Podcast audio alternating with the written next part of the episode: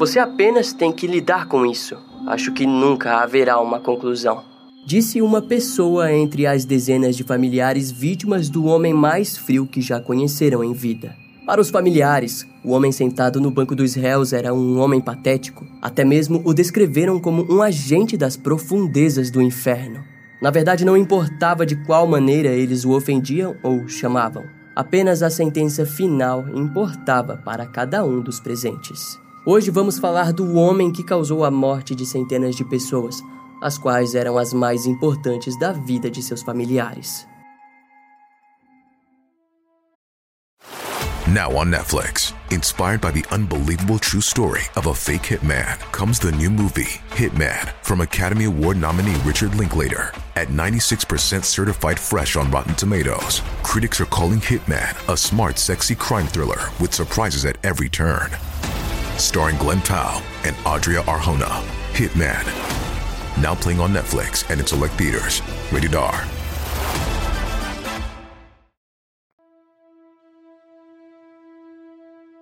Imagine a cadeira de madeira de um tribunal frio e melancólico. Esse era o cenário do Tribunal do Condado de Somerset, nos Estados Unidos, onde um homem estava sentado sob acusação de ser o responsável por uma série de mortes. O criminoso havia sido preso no dia 12 de dezembro de 2003 sob a acusação de assassinato em primeiro grau e uma tentativa de assassinato durante o seu trabalho como enfermeiro no Centro Médico Somerset da cidade de Somerville, em Massachusetts. Ao ser preso, o sujeito, no entanto, causou espanto nos investigadores ao confessar que era o responsável por centenas de outros assassinatos. Segundo ele, os seus crimes foram atos de misericórdia, pois os seus pacientes não deveriam sofrer tanto. Porém, a sua compaixão acabou se transformando em uma insana compulsão que fez do assassinato a sua única saída de seus estressores internos de sua mente perturbada. Seus esforços misericordiosos o levaram até aquele dia, onde as famílias das vítimas mostravam fotografias e viam textos longos sobre seus desejos por justiça,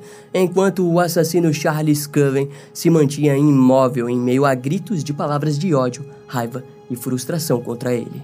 Nos anos seguintes, Charles jamais direcionaria os seus olhos para os familiares e sequer demonstraria remorso por seus crimes. Jamais a sua mão assassina escreveria palavras públicas de desculpas. Meu único consolo é que você vai morrer mil mortes nos braços de Satanás. Gritou a filha de uma das vítimas. Você é um homenzinho patético. Na prisão, talvez alguém escolha brincar de Deus com você, assim como você brincou de Deus com tantos outros disse outra mulher destruída pelos atos do enfermeiro. Dezenas de grupos familiares seguravam as fotos dos seus entes queridos fortemente enquanto lágrimas escorriam por seus rostos. O tribunal estava completamente tomado pelo sentimentalismo profundo dos seres humanos. No dia do seu julgamento, as mãos de Charles Coven estavam algemadas e permaneciam imóveis, enquanto as ofensas entravam por seus ouvidos em seu rosto pálido e frio.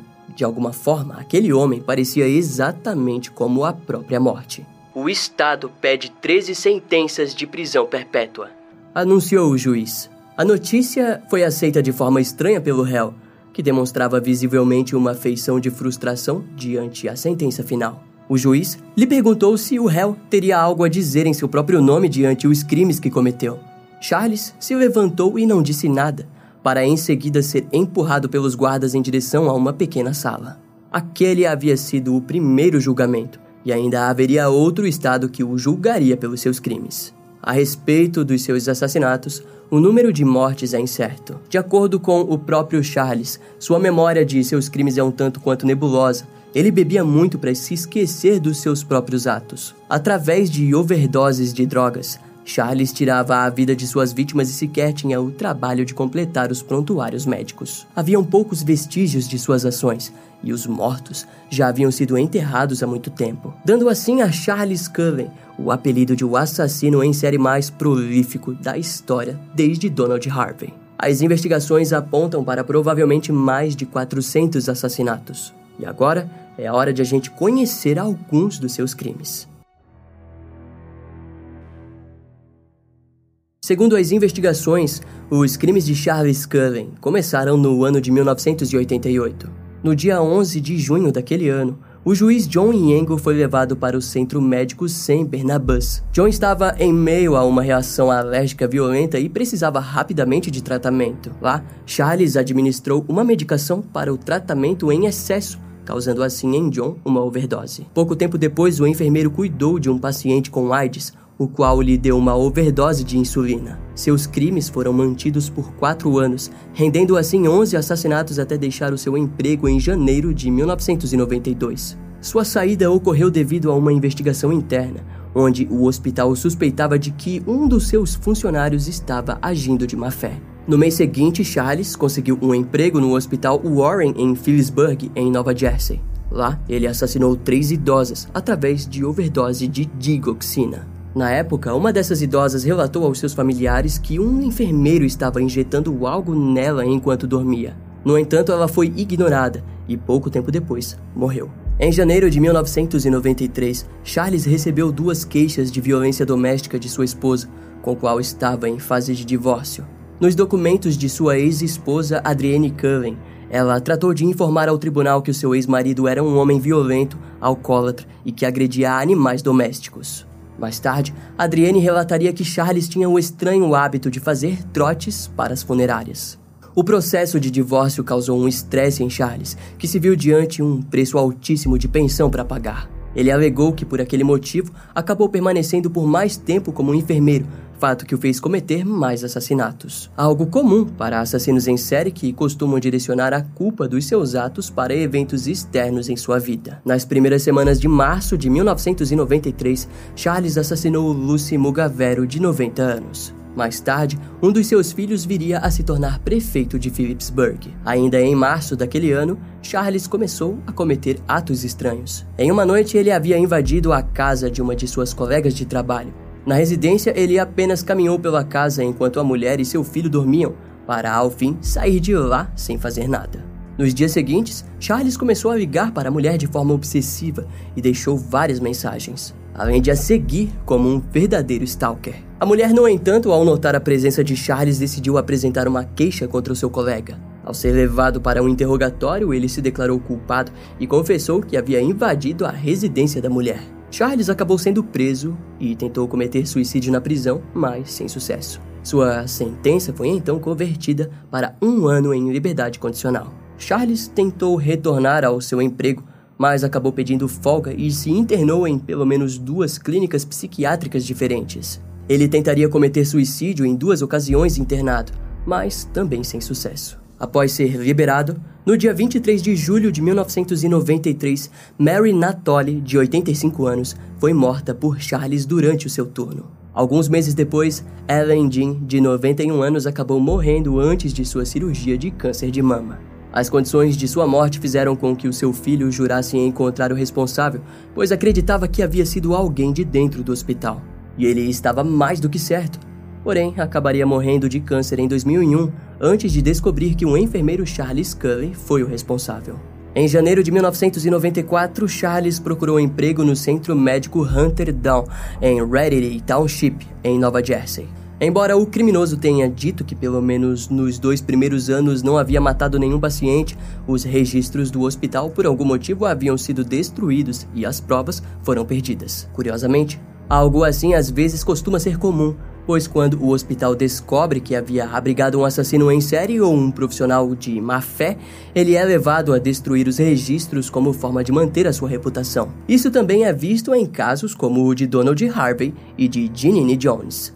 No dia 9 de junho de 1996, Catherine Dexter, de 49 anos, foi morta por Charles, ela era uma mulher com uma saúde não tão abalada e sua morte foi considerada uma surpresa. No dia 24 de junho, Frank Mazako, de 66 anos, era um professor de escola pública e havia lecionado por longos 34 anos. Infelizmente, ele acabou trombando com as mãos homicidas de Charles. Em 10 de julho de 1996, o agricultor Jesse Eichling, de 81 anos, conhecido na região por ter ajudado a construir uma ala da escola dominical para a sua igreja, acabou morrendo no hospital. As vítimas de Charles continuariam por mais tempo, mas ele acabou sendo demitido em agosto de 1997 por mau desempenho. Naquele ano, Charles procurou tratamento para depressão e foi internado em uma clínica psiquiátrica. No entanto, acabou abandonando o lugar pouco tempo depois.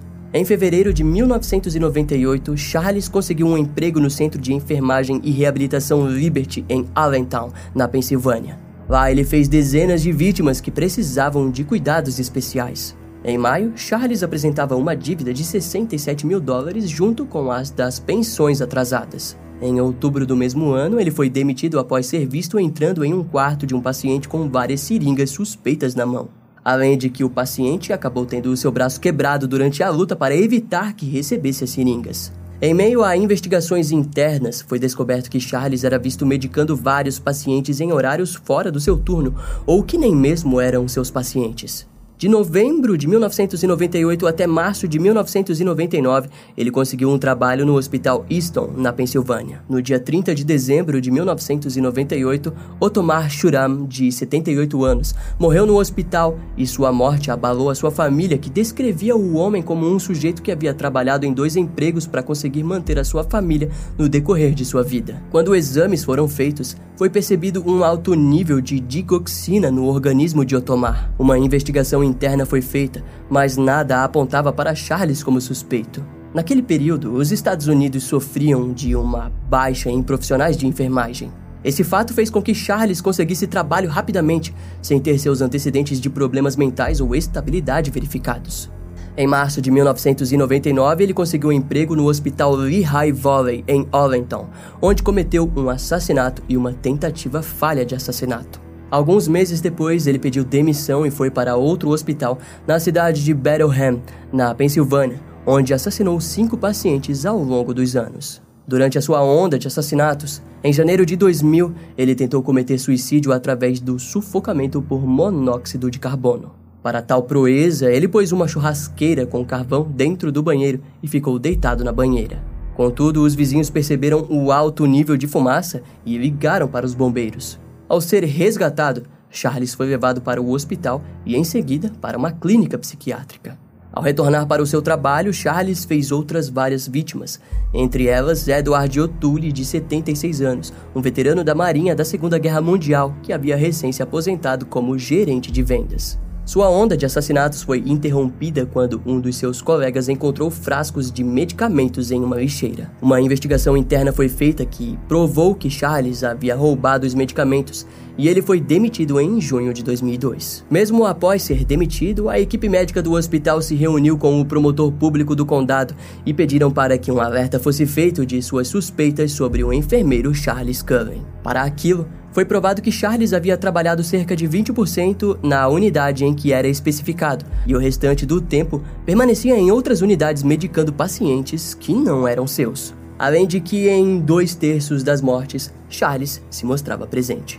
No entanto, nove meses depois, o processo acabou sendo arquivado devido à falta de provas físicas que o conectasse aos supostos assassinatos. Em setembro de 2002, Charles começou a trabalhar no Centro Médico Somerset, em Nova Jersey. Em fevereiro de 2003, o enfermeiro homicida começou uma trilha de mortes, matando Eleanor Stucker, de 60 anos, mãe de um radialista famoso da Filadélfia, Nova York e Nova Jersey. E, além de outras vítimas, John Schenager, de 83 anos. John havia lutado na Segunda Guerra Mundial e teria ajudado a libertar prisioneiros do campo de concentração. Naquele período, junto à sua depressão, o criminoso começou a namorar uma garota local, mas o relacionamento não ajudou em nada. No dia 18 de junho de 2003, Charles tentou assassinar Philip Gregor, mas ele sobreviveu e morreu seis meses depois de causas naturais. O hospital acabou descobrindo que o enfermeiro estava acessando os registros de pacientes dos quais ele não era responsável. Daquele modo, uma investigação interna foi feita e seus colegas perceberam que alguns medicamentos estavam sumindo. Nesse meio tempo, Florian Gall, de 68 anos, e Pasquella Napolitano, de 80 anos, acabaram morrendo durante suas estadias no Centro Médico Somerset. Eventualmente, o diretor executivo do Sistema de Informação e Educação sobre Venenos de Nova Jersey enviou um comunicado para o Centro Médico Somerset, afirmando que, pelo menos, quatro pacientes haviam morrido de forma suspeita. Ele alegou que provavelmente um funcionário estava sendo responsável por aquilo. O hospital, porém, ignorou os alertas e naquele tempo Charles viria a matar ainda mais pessoas. Mais tarde, Charles afirmaria que passaria a fazer atos sexuais com suas vítimas. Por sorte, antes que seus crimes piorassem, o hospital percebeu que a última morte havia sido causada devido a um nível baixo de açúcar no sangue. E aquele tipo de coisa poderia ter somente ocorrido pelas mãos de um enfermeiro. Dois agentes da unidade de homicídios foram enviados para o hospital, onde entrevistaram cada um dos profissionais de saúde. Naquele momento, a colega de trabalho de Charles, Amy Lofren, que vinha suspeitando das ações do seu amigo, comentou sobre suas suspeitas com as autoridades. Assim, uma investigação sobre o seu longo histórico de enfermeiro se deu início. Além de que, com a participação de M, o primeiro passo para um mandado de prisão foi dado. No dia 31 de outubro de 2003, ele foi demitido pelo hospital e a polícia montou uma operação de vigilância ao suspeito. Para que o caso de acusação fosse montado, as autoridades passariam a investigar por completo toda a vida de Charles, a qual Vamos ver agora. Charles Edmund Cullen nasceu no dia 22 de fevereiro de 1960 na cidade de West Orange, em Nova Jersey. Ele foi o mais novo entre oito irmãos. Sua família era a típica família católica. Seu pai, Edmund Cullen, era motorista de ônibus, mas morreu sete meses após o nascimento de Charles. Segundo o criminoso, a sua infância foi deplorável e era frequentemente abusado pelos namorados de suas irmãs mais velhas, além de ser diariamente atormentado por seus colegas de escola. Aos seus nove anos, Charles tentou suicídio ao beber produtos químicos. Embora o suposto suicídio pareça ser ingenuidade por parte da criança, o próprio Charles compartilharia que desde sua infância possuía fantasias de suicídio. Durante a sua onda de crimes, ele alega que às vezes fantasiava o seu suicídio com os medicamentos que roubava para suas vítimas. Em sua adolescência, Charles acabou perdendo a sua mãe, Florence Cullen, em um acidente de carro. A morte de Florence o abalou profundamente, que se viu diante ao hospital não lhe rendendo um funeral pois o corpo de sua mãe foi cremado. No ano seguinte à sua perda, Charles largou os estudos e se alistou na Marinha dos Estados Unidos. Ele acabou servindo no submarino USS Woodrow Wilson, onde havia subido para diversos cargos. No entanto, mais tarde ele mostraria dificuldades em conviver em um lugar apertado com os seus companheiros. Após um ano de serviço, Charles foi flagrado pelo seu superior, que o encontrou sentado em cima do painel de controle de mísseis do submarino. Curiosamente, naquele momento ele estava sem seu uniforme e vestia uma máscara cirúrgica, luvas e bota. Ao ser questionado, ele não soube dizer o motivo de estar vestido daquela forma. A Marinha, no entanto, tentou pôr Charles em um trabalho mais leve em um navio de suprimentos, mas ele acabou tentando suicídio a bordo e foi enviado para a ala psiquiátrica da Marinha. Em 1984, ele acabou sendo dispensado por razões desconhecidas. Ao retornar para casa, Charles se matriculou em uma escola de enfermagem oferecida pelo Hospital Mountainside em Montclair, em Nova Jersey. No ano de 1986, ele foi eleito como presidente da turma e se formou com sucesso na profissão. Em seguida, conseguiu um trabalho no Centro Médico St. Barnabas, onde cometeria o seu primeiro assassinato. Contudo, antes disso, ele havia se casado com Adriane Baum, com o qual teve uma filha, Shauna Cullen. No mesmo ano do nascimento de sua filha, Adrienne começou a sentir aflição do comportamento estranho de Charles, principalmente devido ao nível de violência que costumava empregar nos animais domésticos da família.